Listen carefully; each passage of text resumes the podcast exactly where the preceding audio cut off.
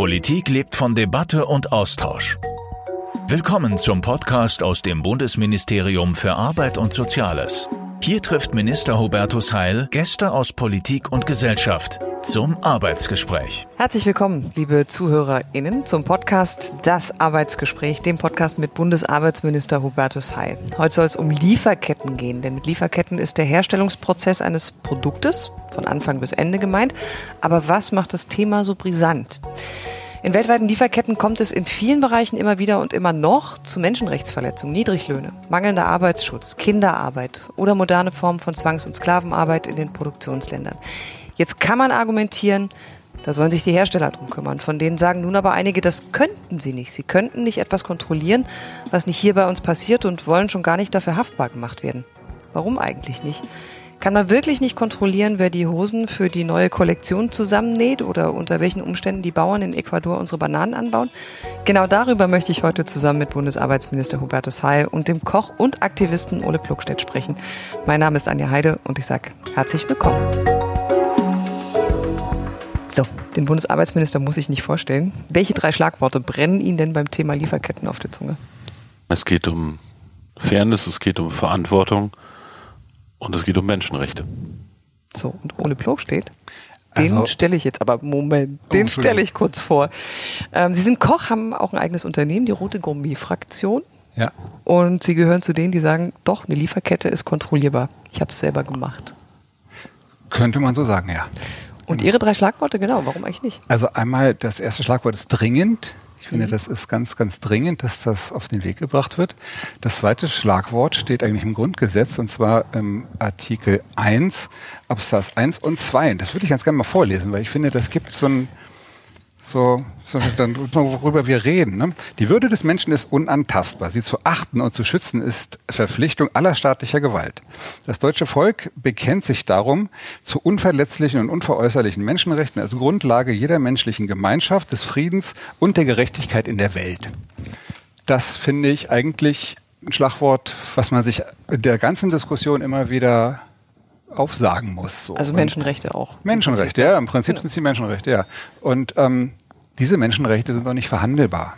Also wir, äh, also das ist ja eigentlich schon Mhm. ganz schön absurd, dass wir hier über Menschenrechte verhandeln. Sie waren ja in, mit Oxfam in Ecuador, Genau. weil Sie wissen wollten, wie die Bananen hergestellt werden, die Sie dann verarbeiten. Was haben Sie dort gesehen und erlebt? Weil genau das ist ja das, was Sie offensichtlich so bewegt. Also das hat tatsächlich auch mein Leben verändert, also auch die ganze Sicht auf die Dinge. Ich bin mit Oxfam nach Ecuador- gereist und da haben wir den Jorge Acosta kennengelernt. Der war früher Pestizidflieger, also der hat diese Flieger äh, geflogen, die die Gifte über die Bananenfelder gesprüht haben. Ihm wurde erzählt, irgendwie das sei überhaupt nicht giftig, dann ist er aber selber erkrankt. Und daraufhin hat er dann eine Gewerkschaft gegründet. Und das ist in Südamerika ein bisschen anders. Also hier hat man da so Dachgewerkschaften. Das hat man in Südamerika nicht so. Das sind eigentlich eher so Betriebsräte oder so. Und er hat halt quasi so eine Dachgewerkschaft gegründet. Und da sind eigentlich, haben sich da jetzt alle versammelt, die ja schon mal auf, auf irgendwelchen schwarzen Listen gelandet sind, weil sie versucht haben, eine Gewerkschaft in ihrem Betrieb äh, zu organisieren oder weil sie halt irgendwie Rechte eingefordert haben oder und ja, die sind dann halt irgendwie entlassen worden und haben halt auch auf dem Bananenmarkt gar keine Chance mehr gehabt. Und der Roche, der hat uns, äh, hat uns rumgeführt. Also wir waren auf diversen Bananenplantagen, haben da mit den Arbeitern und Arbeiterinnen geredet. Also ich erinnere mich da noch, das war wirklich krass. Also gegenüber von mir saßen dann diese, diese Bananenarbeiter und Arbeiterinnen, die teilweise wirklich so scheckige Flecken auf der Haut hatten und immer so gewackelt haben mit den Beinen, so, also immer nur gezittert. Und das weiß ich zum Beispiel auch aus einer Studie von Südwind, dass das auch Auswirkungen sein können von diesen Pestizidvergiftungen. Und die waren halt, ja, die waren halt echt richtig krank, so. Und wo wir noch waren, in Schulen zum Beispiel, wir haben Schulen besucht, die inmitten von Bananenfeldern lagen. Da waren 80 bis 90 Prozent der Schüler und Schülerinnen waren, haben, sind behindert. Also das kommt dazu Fehlgeburten dadurch. Das sind halt alles Kinder von Bananenarbeitern und Arbeiter, Arbeiterinnen gewesen. Nicht?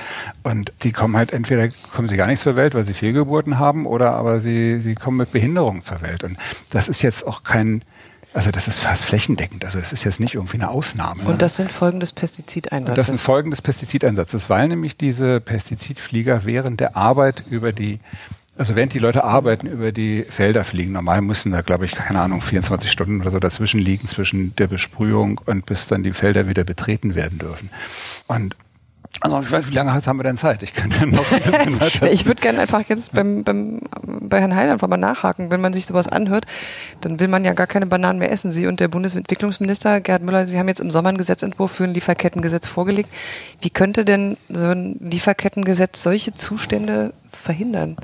Der zentrale Begriff ist Verantwortung für Menschenrechte, wie gerade äh, auch erwähnt. Äh, und die Frage ist, wer trägt Verantwortung? Ich finde, dass Staaten Verantwortung tragen. Da geht es darum, dass wir Handelspolitik anders machen müssen, wenn wir Handelsverträge machen, äh, auch Standards einziehen müssen. Aber es gibt eben auch Unternehmensverantwortung. Und in diesem Fall geht es darum, dass Unternehmen in Deutschland sich auch kümmern müssen, wenn sie in Lieferbeziehungen sind. Ob im Textilbereich oder in der Landwirtschaft oder wenn es darum geht, beispielsweise ähm, Rohstoffe zu fördern für Elektromobilität. Ähm, und wir wollen, dass Unternehmen sich kümmern, um eben Ausbeutung Kinderarbeit, Sklavenarbeit oder menschenrechtsgefährdendem fehlendem Arbeitsschutz oder Unterdrückung von Arbeitnehmerrechten entgegenzuwirken. Und darum geht's. Wir wollen das Unternehmen analysieren. Es geht um die größeren Unternehmen, die weltweit aktiv sind, welche Risiken es für Menschenrechte gibt es geht darum, dass sie geeignete Maßnahmen ergreifen und darüber auch berichten. Und ich freue mich, dass immer mehr Unternehmen das übrigens auch von sich aus schon getan haben. Und die sagen uns, das müsst ihr verpflichtend machen. Das machen zu wenige, weil wir wollen im Wettbewerb ja auch nicht benachteiligt werden gegenüber denen, die sich gar nicht kümmern. Also es geht darum, dass Unternehmen sich kümmern und das tun, was sie können. Nicht mehr und nicht weniger, um mitzuhelfen, dass Menschenrechte gewahrt sind. Welche Eckpunkte sind schon, ich sag mal, durch ist ein blödes Wort, aber welche Eckpunkte, auf die kann man sich einigen? Also ich habe eine große Einigkeit mit dem Entwicklungsminister. Ähm, auch mit anderen Kollegen, aber wir haben die noch nicht in der Bundesregierung beschlossen. Im Hintergrund ist, dass der Koalitionsvertrag gesagt hat, wir untersuchen mal, wie viele Unternehmen da mitmachen. Wenn das zu wenige sind, weil ähm, es gibt diese Sorgfaltspflichten eigentlich schon, dann müssen wir sie verbindlich gesetzgeberisch auch vorschlagen. Diese Untersuchung hat stattgefunden, die Ergebnisse gab es im Sommer und siehe da, es haben zu wenig mitgemacht, sodass ein Gesetz notwendig sein äh, wird.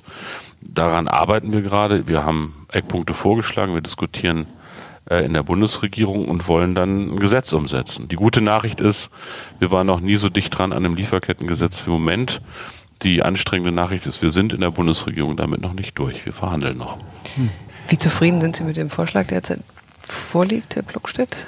Also erstmal geht es ja gar nicht darum, ob ich jetzt zufrieden bin mit irgendwas oder nicht. Also ich finde, als an, an allererster Stelle müssen immer die Menschenrechte gesehen werden, nicht? Also und irgendwie verschiebt sich für mich immer so ein bisschen, wenn ich die Verbände teilweise reden höre, die dann von, von unseriösen äh, Gesetzesentwürfen reden und so. Also da verschiebt sich das für mich so ein bisschen. Also eigentlich ist es ja okay, wenn die Verbände diskutieren und wenn sie sagen, okay, dann müssen wir mal gucken, Menschenrechte machen wir, aber müssen wir mal sehen, wie wir das umsetzen.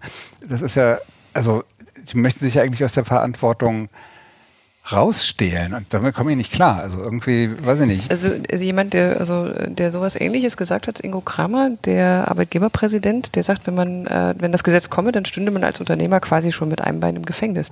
Was antworten Sie dem? Naja, das ist natürlich Polemik, um das mal klar ja. zu sagen. Ich freue mich, dass ganz viele NGOs sich seit vielen Jahren engagieren. Oxfam ist eine davon. German Watch, auch Umweltverbände wie Greenpeace, sehr viele Gewerkschaften, die Kirchen, Brot für die Welt, Caritas, sondern immer mehr Unternehmen zeigen, dass es geht. Und auch übrigens Unternehmensverbände mittlerweile. Also in der Sache selbst äh, geht es gar nicht ums Strafrecht. Es geht nicht darum, äh, Unternehmen hier vor ein Kadi zu setzen und sozusagen äh, Manager dann ins Gefängnis zu sperren, sondern es geht darum erstmal, dass wir die Unternehmen dazu bringen wollen, sich zu kümmern. Und wenn sie das nicht tun, wenn sie fahrlässig handeln und Menschenrechte verletzt werden, dass es dann auch Rechtsfolgen hat. Dass es zumindest sowas wie eine zivilrechtliche Haftung gibt oder auch Ordnungsgelder beispielsweise. Also es geht schon gar nicht ums Strafrecht, und deshalb ist das eine Polemik. Und wir verlangen übrigens von den Unternehmen nichts, was sie nicht liefern können. Die meisten Unternehmen, die weltweit aktiv sind, die mit Lieferketten zu tun haben, kennen die Nachverfolgung von Lieferketten aus dem Thema Produktsicherheit. Und da sind die immer ganz wunderbar in der Lage. Und zum Beispiel, wenn sie hier was produzieren und selbst Zulieferer sind dann für andere nochmal nachzuweisen, dass das Produkt tiptop ist. Das können deutsche Unternehmen ja immer richtig gut. Und ähnliches muss es auch äh, für diesen Bereich geben. Na, sie konnten ja auch mal diesen Weg, um überhaupt diesen Händler zu finden, den konnten sie ja auch schon mal gehen. Also dann können sie den ja auch gehen, um an, anlang dieser Lieferkette für, für Gerechtigkeit und für keine Menschenrechtsvergehen zu sorgen. Dieses Haftungsrecht ist ja ein Riesenthema offensichtlich ja. in der Wirtschaft, innerhalb der Wirtschaft. Der DEK-Präsident meint ja, man könne nur für das haften, was man selber beeinflussen kann. Und diese Kausalkette würde halt mit dem Lieferkettengesetz dann aufgegeben und man könne nicht für das Fehlverhalten der Lieferanten von Lieferanten verantworten. Nee, nee, nee, nee, nee, lange Kette dran. Wie machen Sie es denn? Naja, also ich will mal kurz mit einem anderen Beispiel anfangen. Also zum Beispiel ein, wenn ein Restaurantbetreiber Trüffel auf der Karte hat ne? Und ähm, in seinem Journal nachher dann auch Trüffelgerichte abgerechnet wurden und er eine Steuerprüfung hat, dann kann man davon ausgehen, dass der Steuerprüfer, die Steuerprüferin mal guckt, okay, wo hat er denn den Trüffel eingekauft? Wenn der das jetzt aber irgendwie auf dem Schwarzmarkt eingekauft hat, aus dem Kofferraum irgendwie, und das nicht hat, dann ist er dran. Mhm. So, also das ist, funktioniert ja hier auch. Also auch der muss ja seine Lieferkette irgendwie transparent halten. Und deswegen sehe ich überhaupt nicht ein, warum jetzt ein, wir reden ja besonders viel auch von großen Konzernen, die eine riesen Marktmacht haben. Also die haben diese Marktmacht, dass sie die Preise bestimmen. Das heißt, da wird nicht der Bauer gefragt, so, ich brauche das und das Produkt von dir, ähm, was kosten das? Sondern da wird gesagt, ich brauche das Produkt von dir, das und das kann ich dir zahlen. Und dann sagt er, oh Gott, oh Gott, wie soll ich das hinkriegen? Na, oder nicht, dann gehe ich ja zum anderen. Nee, halt, warte mal, doch irgendwie, dann esse ich halt ein bisschen weniger und ähm, lebe halt in Armut und ich mache das. Ne? Also er nutzt quasi dann diese Marktmacht komplett aus. Und diese Marktmacht lässt sich ja auch umdrehen. Also man kann ja äh, diese Marktmacht dafür nutzen, zu sagen, pass auf, du musst die Menschenrechte einhalten. Da hängt ja ganz viel dran. Natürlich, da gibt es irgendwie ganz besonders in Südamerika, da hat man oft Regierungen, die manchmal sind sie korrupt oder gibt zumindest auch, auch, korrupte Strukturen, dann haben die natürlich auch das Interesse, diese Geschäfte zu machen und äh, diese, diese Jobs an Land zu bringen. Deswegen, selbst wenn sie Gesetze haben, werden die teilweise auch unterwandert. Also das sieht man in Ecuador teilweise ganz gut. Und von daher kann die Marktmacht, glaube ich, da eine ganze Menge machen. Und um das Argument jetzt mal gleich auszuschalten, dass das ja eigentlich nicht die Aufgabe der Märkte ist, sondern der Politik. Deswegen machen wir das, wollen wir dieses Lieferkettengesetz haben. Das ist ja ein Tool, genau das zu machen, finde ich. Ja, es geht tatsächlich um äh, einen Beitrag für eine, für eine gerechtere Globalisierung, ja. wenn man es im Großen haben will. Aber ich mache es auch mal ein bisschen konkreter. Da könnte man ganz viel zu sagen, zum Beispiel gerade, wenn man sich ähm, die Situation in Brasilien anguckt mit Bolsonaro, der ja nicht nur sozusagen den, den Regenwald abholzen lässt, sondern auch das gesellschaftliche Klima vergiftet, Gewerkschafter in den Knast sperrt und Arbeitnehmerrechte unterdrückt, sondern ich spreche mal von einem afrikanischen Beispiel. Ich bin im letzten Jahr 2019 mit Gerd Müller, dem Entwicklungsminister, nach Äthiopien gefahren. Bekanntermaßen eines der ärmsten Länder der Welt damals hatte gerade der Ministerpräsident Abiy Ahmed den Friedensnobelpreis bekommen. Das ist ein Reformer, der will Frieden in der Region. Aber der hat ein bitterarmes Land mit einer sehr, sehr jungen Bevölkerung. Der Altersschnitt da ist 18 Jahre. Zum Vergleich als Rentenminister weiß ich das. In Deutschland ist der Altersschnitt 47. Das weiß ich gerade, weil ich gerade diesen Schnitt überschritten habe. Aber im Ernst, was will ich damit sagen, das ist eine sehr junge, hungrige, ungeduldige, arme Bevölkerung. Und wir haben sehr viel Handel mit Äthiopien als Bundesrepublik Deutschland, vor allen Dingen im Bereich Textil. Als ich mit Gerd Müller da war, haben wir gute Beispiele gesehen, also Unternehmen, die sich wirklich kümmern. Die, in der Textilindustrie beispielsweise haben wir eine Fabrik gesehen, da gibt es eine Arbeitnehmervertretung, einigermaßen anständige Löhne, Arbeitsschutz. Und wir haben ganz furchtbare Beispiele gesehen, zum Beispiel Gerbereien, in denen Tierfälle verarbeitet werden zu Leder die dann am Ende unsere Schuhe in Deutschland sind.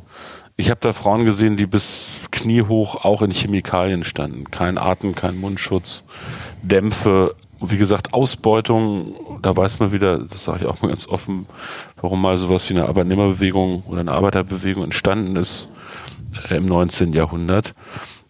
Dafür tragen wir auch mit Verantwortung. So, und jetzt in der Sache selbst geht es nicht um irgendetwas, was wir deutschen Unternehmen abverlangen, was sie nicht längst schon liefern und leisten können. Es geht um den Begriff der Verhältnismäßigkeit. Das heißt, natürlich müssen die nicht garantieren können, dass in den Ländern keine Menschenrechte verletzt sind. Das kann man einem deutschen Unternehmen nicht abverlangen. Aber ihren Beitrag zu leisten, indem sie zum Beispiel mal fragen, unter welchen Arbeitsbedingungen arbeitet mein Zulieferer und äh, kann ich geeignete Maßnahmen ergreifen dagegen also das Bemühen zählt beim Lieferkettengesetz, nicht der Erfolg, das ist der juristische Unterschied. Insofern ist das von den Verbänden, die dagegen ankämpfen und den Lobbyisten ganz oft so ein klassischer Reflex aber entspricht nicht dem, was wir vorschlagen.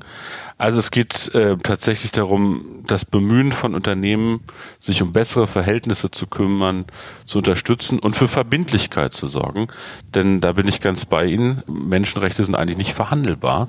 Und es ist eigentlich jetzt schon eine Pflicht, auch wenn man Eigentum hat, sich zu kümmern. Und das endet nicht an deutschen Grenzen. Ich finde, das geht sogar noch so weit, dass man auch sagen kann, eigentlich ist das Lieferkettengesetz so das erste wirklich ernsthafte Tool, was man auch gegen die Fluchtursachen macht. Ne? Also, ne, was Sie gesagt haben, wie Leute, wenn die keine, wenn die in Chemikalien stehen und irgendwie die Möglichkeit haben, nach Europa zu kommen, weil sie glauben, ihnen könnte es hier besser gehen, dann machen die das natürlich und nehmen ganz viel auf sich. Und da finde ich, hinken wir auch noch ein bisschen hinterher, was, was die Fluchtursachenbekämpfung angeht. Deswegen finde ich das auch einen ganz, ganz wichtigen Punkt. Das ist ein, auf jeden Fall ein wichtiger Punkt. Ich will trotzdem noch mal ganz konkret nachhaken, weil Herr Bluckstedt, Sie haben mit der Roten Gourmet-Fraktion eigentlich einen überschaubaren Rahmen, sag ich jetzt mal.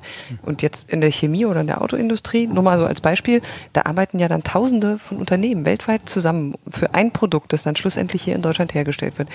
Wie will man das nachverfolgen und vor allem auch kontrollieren? Mhm. Also für große Unternehmen gibt es heute schon auch zum Teil ähm, technische Tools. Sie nutzen zum Beispiel Blockchain-Technologie, um zu reporten, auch in so einer Lieferkette. Manchmal reichen einfache Kontrakte, also Gegenstände von Verträgen mit Subunternehmern, die sich dann beispielsweise verpflichten, auch Standards einzuhalten. Also, nichts Unmögliches, das verlangt wird.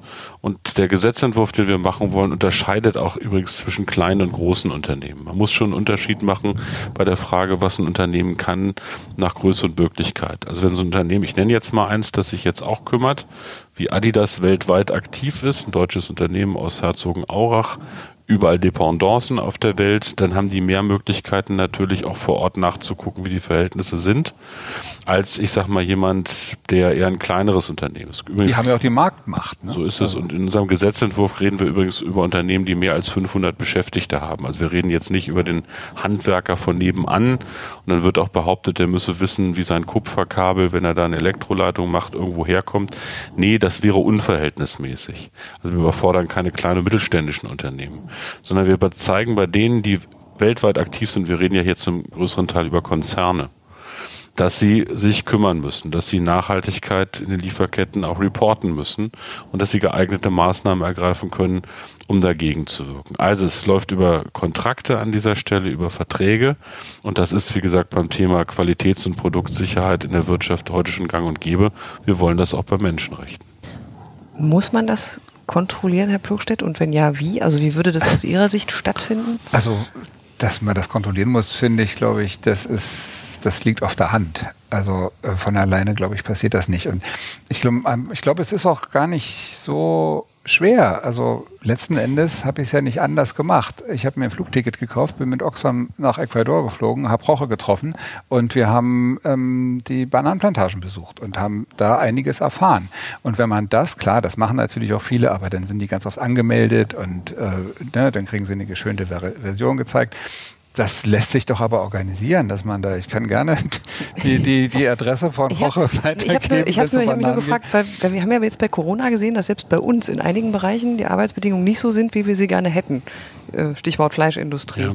Also wie wenn wir noch nicht mal bei uns ausreichend kontrollieren können, wie wollen wir das dann weltweit schaffen? Ich will das vielleicht versuchen mal zu beschreiben, weil es mehrere Möglichkeiten gibt, so das Gesetz auch auszugestalten ganz klar, bei der Fleischindustrie ist das Problem, dass auch Unternehmen versucht haben, Verantwortung auf Sub, Sub, Sub, Sub, Subunternehmer mhm. so zu delegieren, dass sie sich nicht mehr kümmern mussten um Arbeitsschutz und dass Löhne gedrückt wurden. Und die Erfahrung in diesem Bereich ist, dass wir übrigens ohne Kontrollen oft erleben, dass in sowas wie der Fleischindustrie auch Ausbeutung stattfindet. Das ändern wir gerade, indem wir Werkverträge verbieten, äh, die Kontrollen hochfahren, klare Standards definieren, beispielsweise für Sammelunterkünfte. In den weltweiten Lieferbeziehungen gibt es mit dem Lieferkettengesetz erstens die Chance, wenn die Unternehmen dann berichten, sozusagen ihre Menschenrechtsberichte abgeben, zu überprüfen, ob das plausibel ist an dieser Stelle. Das wird eine Behörde machen. Und es gibt die Möglichkeit, dass wenn Unternehmen fahrlässig sich nicht an die Regeln gehalten haben, das Gesetz aufgibt, dass dann es die Möglichkeit gibt, auch zu klagen. Es gibt prinzipiell heute schon die Möglichkeit übrigens zu klagen. Es gab ja einen Fall in Deutschland, ganz furchtbare Sache vor einigen Jahren, größeres Textilunternehmen, nehmen wir mhm. ruhig den Namen, weil inzwischen versuchen selbst die sich zu kümmern, haben damals einen Riesenschaden auch im Image gehabt, nämlich Kick. Aber vor allen Dingen hat den Schaden Menschen, die in Pakistan in der Fabrik ums Leben gekommen sind.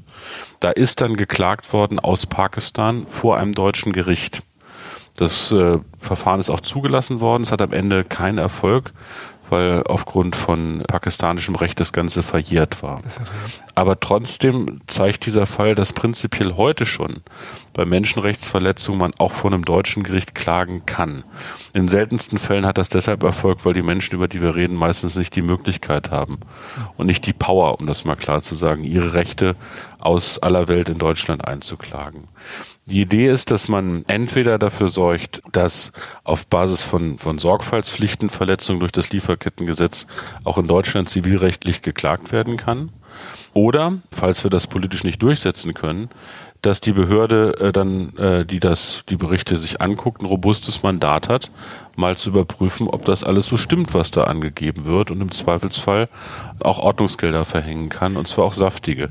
Also mir ist nur wichtig, dass wir ein Lieferkettengesetz bekommen, über das wir jetzt, wie gesagt, doch verhandeln, das nicht folgenlos bleibt. Ich möchte nicht so ein Placebo-Gesetz, wo wir einfach so einen Friedhof für Berichte haben, aus denen nichts folgt, sondern wenn man Lieferkettengesetz macht und Verbindlichkeit, geht es nicht darum, Unternehmen zu triezen, denn die, die sich recht verhalten, haften dann in keinerlei Hinsicht, sondern die können sich auch enthaften an dieser Stelle. Stelle, weil sie alles Mögliche getan haben. Aber wenn sie das fahrlässig nicht tun oder sogar vorsätzlich, dann muss es eine Rechtsfolge haben, damit sie das nächste Mal das anders machen, damit es auch ein bisschen eine abschreckende Wirkung hat und damit man nicht einfach die Augen zudrückt und wissentlich Geschäftsmodelle dann doch auf Ausbeutung aufbaut. Ja, auf alle Fälle wäre ein, ein Gesetz ohne solche Haftung oder solche, solche Maßnahmen ja fast wirkungslos. Also wenn sich da große Firmen rauswinden können, man, das kennt man ja, da habe ich sowieso mal eine Frage an Sie. Mhm. Wie ist das, ähm, wie geht das Gesetz damit um, angenommen, wir haben jetzt diese 500 Leute Grenze. Ne? Das hatten wir auch schon. Da gibt es dann Firmen, die sagen, haha, mache ich ja zwei oder drei oder vier Firmen daraus. Oder aber wenn man entlang der, der Glieder sagt, bis zum zehnten Glied bin ich jetzt haftbar, dann baut man halt noch zwei, drei, wie viel man halt braucht, Zwischenhändler ein, um äh, sich da rauszuwinden. Und wir wissen ja, dass es solche Kräfte gibt, die so, ich glaube, wir hatten sowas ähnliches gerade in meiner Fleischindustrie, oder? Wie, wie, wie will das äh, Lieferkettengesetz das sicherstellen, dass das nicht mhm. passiert? Zum einen beim Unternehmensbegriff, wie gesagt, uns schwebt vor, dass man ab 500 sagt, nehmen wir einen Unternehmensbegriff und keinen Betriebsbegriff. Wenn wir jetzt über einen Konzern beispielsweise reden, dann zählt die Mitarbeiterzahl des Konzerns und nicht einzelner Konzernteile. Also nehmen wir mal einen großen wie Volkswagen, dann gilt nicht irgendwie eine Subfirma von Volkswagen, sondern die Volkswagen Group, der Volkswagen Konzern als Maßstab. Also da, da kommt man da nicht raus. Das andere ist die Frage sozusagen, äh, wie tief geht die Lieferkette rein? Da gibt es einige, die sagen tatsächlich nur, in der Fachsprache heißt das Tier One, also das erste Glied. Hm. Da sagen wir das ein bisschen äh, gefahrgeneigt, tatsächlich sich einen schlanken oder einen weißen Fuß zu machen. Da kann man auch sozusagen durch Subunternehmen dafür sorgen, dass das die einzige ja. Beziehung ist. Sondern es soll die ganze Wertschöpfungskette, die Lieferkette in den Blick genommen werden. Und natürlich sozusagen nimmt das Haftungsrisiko ab, wenn man das irgendwann gar nicht mehr beeinflussen kann. Aber in die Tiefe der Kette soll das rein. Und wie gesagt, die Sorgfaltspflichten sind im Gesetz dargelegt.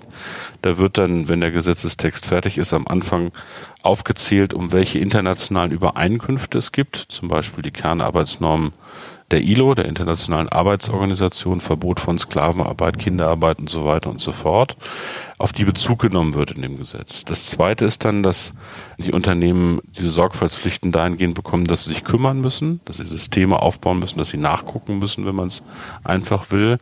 Das äh, dritte ist, dass sie darüber Rechenschaft abgeben müssen in dem Bericht und dass sie auch tatsächlich geeignete Maßnahmen ergreifen müssen dagegen, wenn sie Kenntnis haben. Und um das Ganze noch mit einem weiteren Weg zu versehen, soll es einen Beschwerdemechanismus geben von Leuten, die sich aus solchen Ketten auch verletzt fühlen, direkt mhm. an dieser Stelle. So, wenn sie all das getan haben, dann sollen sie nicht auf Basis dieses Gesetzes haften.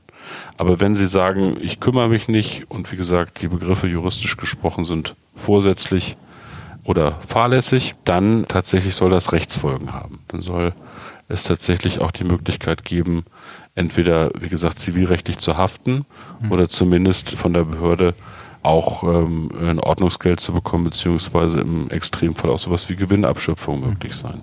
Herr Pluckstedt, wie viel Macht hat denn der Verbraucher? Man kennt ja dieses Paradox, also bei Umfragen, da sagen die Verbraucher immer wieder, sie zahlen mehr, wenn sie wissen, wo die Sachen herkommt. Am Ende zählt dann aber doch immer wieder der Preis, vor allem bei denen, die es eben nicht so dicke haben. Ich meine, klar, es ist, es ist wichtig für jeder, der sich leisten kann, dass er sich ethisch, moralisch, vernünftig ernährt und dafür auch mehr ausgibt. Das würde ich schon von jedem Menschen erwarten. Aber das jetzt nur auf den Verbraucher abzuschieben, das ist extrem ungerecht, denn der Industrie oder den Konzernen denen wird nicht zugemutet, dass sie vielleicht ein bisschen weniger Geld verdienen, um diese Menschenrechte einzufordern. Aber der Bürger, ne, der, der soll tiefer in die Tasche greifen, um sich ethisch, moralisch korrekt zu ernähren was ja viele auch wirklich machen. So, aber viele können es auch gar nicht. Also eine Mutter mit drei Kindern und drei Minijobs irgendwie alleinerziehend. Also einmal ist es das das finanzielle. Vielleicht würde man das sogar gerade noch irgendwie hinkriegen. Aber aber man muss sich dazu ja auch echt drum kümmern. Also ich habe tatsächlich ne, wenn ich jetzt mit in, allein meiner Firma, ich probiere dann, bleiben wir beim Thema Bananen, Fairtrade Bio-Bananen zu bekommen. So, und dann gehe ich in die Großmärkte und muss Tage vorher mit einem ziemlich großen Aufwand diese Bananen vorbestellen. Und die kriege ich teilweise noch nicht mal. Also man kriegt es teilweise Weil noch nicht mal an Bio Start. ist noch nicht Fairtrade und Fairtrade genau, ist nicht Bio. Ja. Ist ja schon mal gut, dass man da nicht mit diesen schlimmen Pestiziden zu tun hat. Aber da gibt's halt äh, kaum gesetzliche Menschen, gibt's keinen Mindestlohn, gibt's irgendwie das alles nicht. Ne? Also alles Puh. das, was in den anderen okay. Ländern unterwandert wird. Aber so, und deswegen finde ich es extrem wichtig, dass man Bio und Fairtrade hat. Und also überhaupt bei dem Thema, ich reg mich, reg mich gerade in Rage. also wir haben uns ja schon damit abgefunden, dass Bio und Fairtrade normal ist. Ne? Also wir gehen irgendwie einkaufen und fühlen uns gut dabei, wenn wir Bio und Fairtrade kaufen. Ähm, sind vielleicht, keine Ahnung, zehn Prozent auf dem, äh, in den Supermärkten, vielleicht, keine Ahnung, vielleicht sogar noch weniger an mhm. Bioprodukten. Und normalerweise haben wir es ja bei verarbeiteten Produkten, wenn da Zusatzstoffe drin sind, müssen die deklariert werden. Aber Bio wenn da keine Zusatzstoffe dran sind, nämlich keine Gifte, dann muss das, dann wird das deklariert. Also das ist genau umgekehrt, genauso wie bei Fairtrade. Ich muss davon ausgehen, wenn ich ein nicht Fairtrade-Produkt kaufe, dass da Menschenrechte misshandelt wurden, mhm. nicht geachtet mhm. wurden. Wir haben uns schon mal abgefunden, dass das Normale ist, vergiftet mhm. und, äh, und, und Menschenrechte nicht eingehalten. Und das, das finde ich, finde ich so schlimm. Also ich bin ja trotzdem heute die, die immer so ein bisschen Wasser in den Beinen gibt. halt, weil, Absolut. Ähm, haben Sie nicht die Befürchtung, dass dieser Mehraufwand, der durch dieses Lieferkettengesetz ja unter Umständen entstehen kann, durch Bürokratie, die halt durch Gesetze entsteht, am Ende bei den Verbrauchern hängen bleibt? Nein, weil ehrlich gesagt, die Frage ist ja eben gewesen, wer trägt Verantwortung? Mhm. Ich glaube, dass alle Verantwortung tragen. Verbraucher haben Verantwortung, aber Verantwortung muss man auch zuordnen können. Und viele Verbraucherinnen und Verbraucher können an der Supermarktkasse ja zum Beispiel nicht immer wissen, was in einem Produkt drin ist, wie das entstanden ist. Manchmal muss man schon auch als Verbraucher nachdenklich werden, wenn Dinge verramscht werden, denke ich. Zum Beispiel in der Fleischindustrie muss man sich wirklich mal überlegen, wie das so ist. Aber trotzdem, man kann ethische Fragen nicht immer an der Supermarktkasse entscheiden, wenn man gar nicht weiß, was da los ist. Aber trotzdem, Verbraucherverhalten ist das eine. Man kann mit einer persönlichen Nachfrage auch ein Statement setzen. Aber man darf das Thema nicht individualisieren. Ich glaube, dass es auch eine Verantwortung von Unternehmen gibt, die damit Gewinne machen. Und äh, das Lieferkettengesetz zielt auf die Sorgfaltspflicht von Unternehmen. Und es gibt eine staatliche Verantwortung in der Frage, wie wir Handelspolitik machen. Aber zu Ihrer Frage zurück, nein, das ist nichts unverhältnismäßig. Wir bauen keine gigantische, unmögliche Bürokratie auf. Und wer es nicht glaubt, der muss sich Unternehmen angucken, auch namhafte Unternehmen, die das inzwischen machen. Also, wir haben vorhin im Vorgespräch mal kurz über Schokolade gesprochen, den Blog steht, äh, und ähm, er hat mir auch eine geschenkt, Ihnen auch. Das dürfen wir den Hörern verraten. Sie haben es verdient? Ja, richtig. Ja, ich muss nur abnehmen, ich muss es weitergeben. Aber das ist aber faire und sicher total leckere Schokolade. Aber auch so ein, ohne Reklame zu machen, so ein Hersteller wie Ritter Sport ist inzwischen aktiv in diesem Bereich, weil das Thema Kakao ja eins ist, wo jahrelang auch unmögliche Verhältnisse waren in der Produktion. Übrigens bei Kaffee ja auch, das ist auch so ein Thema.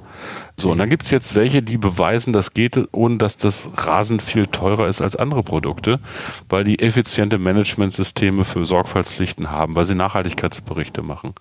Und das machen viele aus Imagegründen, weil sie auch keinen Bock haben, als ein Unternehmen darzustellen, das Geschäftsmodelle auf Ausbeutung aufbaut.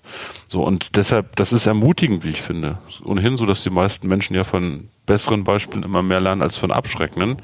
Die zeigen, dass es geht und dass das nicht dazu führt, dass Riesenbürokratie entsteht oder massive äh, Kosten. Das sind Centbereiche äh, in der Massenproduktion in einzelnen Bereichen. Auch im Textilbereich reden wir jetzt nicht sozusagen über Riesenbeträge, die schon helfen würden, dass Menschen zum Beispiel in Äthiopien ein Stück besseren Lohn hätten, der dann bei ihnen auch ankommt. Bei den Bananen haben wir es ja, das hatten wir vorhin im Vorgespräch, dass sie Bananen gekauft haben, Fairtrade für 1,89, also unter 2 Euro Fairtrade, Bio-Fairtrade-Bananen. Die verramschten sind dann die für bis teilweise 77 Cent oder so, was man da fürs, fürs Kilo zahlt.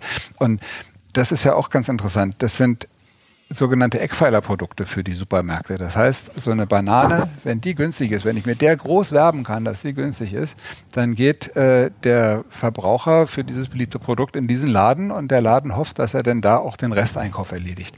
Also eigentlich ist das ein Marketing-Tool. Und deswegen müsste das doch aus dem Marketingbudget bezahlt werden und nicht auf dem Rücken der Kleinbauern und der ähm, Kleinbäuerinnen und äh, Landarbeiter und Landarbeiterinnen. Und ähm, aber man sieht ja, selbst mit diesem Euro mehr, das, was das Kilo Bananen kostet, kommt man schon klar. Und dann ist ja auch wieder eine ganz andere Wertschätzung dabei, wenn ich so eine Banane esse. Also so, damit sind wir am Ende unseres Arbeitsgesprächs. Gibt es noch offene Fragen von der einen oder anderen Seite, die vielleicht noch nicht beantwortet sind, Herr Plogstedt, Herr Heil? Also offene Fragen, eigentlich gibt es einen riesen Haufen offene Fragen. Das würde vielleicht jetzt den ganzen Rahmen sprengen. Also was mich wirklich, was mich wirklich, also was mir halt total wichtig ist, ist, dass, dass wir da ein Gesetz haben, was nicht verwässert ist, sondern was wirklich eine Haftung auch beinhaltet. Nur so viel. Es gibt unterschiedliche Auffassungen, was die Ausgestaltung betrifft. Zwischen bekennt sich auch mein Koalitionspartner, der das jahrelang nicht gut fand, zu, dem Grunde nach zu einem Lieferkettengesetz. Äh, die Diskussion ist jetzt nur noch wie. Ist das so ein, eine weiße Salbe oder verändert das was in den Köpfen, im Handeln und in der Realität? Und darüber wird verhandelt. Nun weiß ich als äh, Demokrat, auch in einer Koalition, dass man zu Kompromissen in der Lage sein muss, wenn man Fortschritt haben will. Das sage ich übrigens auch allen NGOs. 100 Prozent kriegt man nie. Aber jeder kann sich darauf verlassen, ich arbeite nicht für einen faulen Kompromiss, sondern für eine Lösung, die den Namen auch verdient. Ich weiß nicht, ob wir jetzt schon 100 Prozent holen, aber wenn wir einen Fuß in der Tür haben, dann kann man zumindest sagen, wir haben ein Lieferkettengesetz, das wirkt auch, das kann man vielleicht später auch nochmal weiterentwickeln. Mir ist wichtig, dass wir endlich zu Potte kommen. Ich finde es sogar wichtig, dass man das weiterentwickelt. Ich finde auch wichtig, dass das äh, in Europa einzieht und so. Also das sind ja, ne, also das ist ja eigentlich mal der erste Schritt, mhm. den wir machen. Ja, also Frankreich war sogar vor uns dran. Ne? Das stimmt, aber die gute Nachricht ist, ist, dass auch in Europa tatsächlich was ins Rollen gekommen ist. Im Frühjahr wird äh, der zuständige Kommissar einen Vorschlag machen für eine europäische Richtlinie für ein Lieferkettengesetz. Und das ist natürlich die bessere Lösung, wenn wir Standards in ganz Europa haben, wenn wir gemeinsam mehr Nachfragemacht auch in der Welt haben, Dinge mhm. zu verändern. So umgekehrt gibt es jetzt einige, die in Deutschland sagen, dann warten wir doch mal ab, wie das in Europa ist. Also so ein bisschen Europa als Ausrede zu benutzen, ist natürlich nicht der richtige Weg, sondern umgekehrt, wenn wir in Deutschland es schaffen, als, ich sag mal, größte Nation, größte Wirtschaftsmacht auch in Europa, einen Standard zu setzen, einen guten Standard, dann bringt das uns in Europa auch nach vorn und das äh, ist dann das, was Ökonomen ein Level Playing Field, also faire Wettbewerbsbedingungen, gleiche Wettbewerbsbedingungen nennen. So, also man muss ein bisschen aufpassen. Andere Länder haben auch Gesetze. Frankreich haben Sie vorhin genannt. Das stimmt, nenne ich auch immer als Vorbild. Allerdings machen die das, glaube ich, ab 5000 Mitarbeitern. Das finde ich ein bisschen hoch. Finde ich okay. auch. Wir haben noch ein bisschen was zu tun. Und wir könnten als Vorbild hier am Ende rausgehen. Vielleicht. Ich bin gespannt. Vielen Dank, Bundesarbeitsminister Hubertus Heil. Vielen Dank, Ole Plogstedt für dieses Arbeitsgespräch. Wir sind natürlich auch sehr an Ihrer Meinung interessiert. Also wenn Sie Fragen haben oder Feedback geben wollen, gerne auch Lob, dann schreiben Sie uns eine E-Mail an podcast.bmas.bund.de. Wir freuen uns. Danke fürs Zuhören. Vielen Dank. Danke Ihnen. Das war das Arbeitsgespräch mit Bundesminister Hubertus Heil. Für weitere Arbeitsgespräche abonnieren Sie unseren Podcast auf allen gängigen Podcast-Kanälen. Weitere Informationen zu unserem heutigen Thema sowie das Transkript dieser Folge finden Sie auf bmas.de Podcast.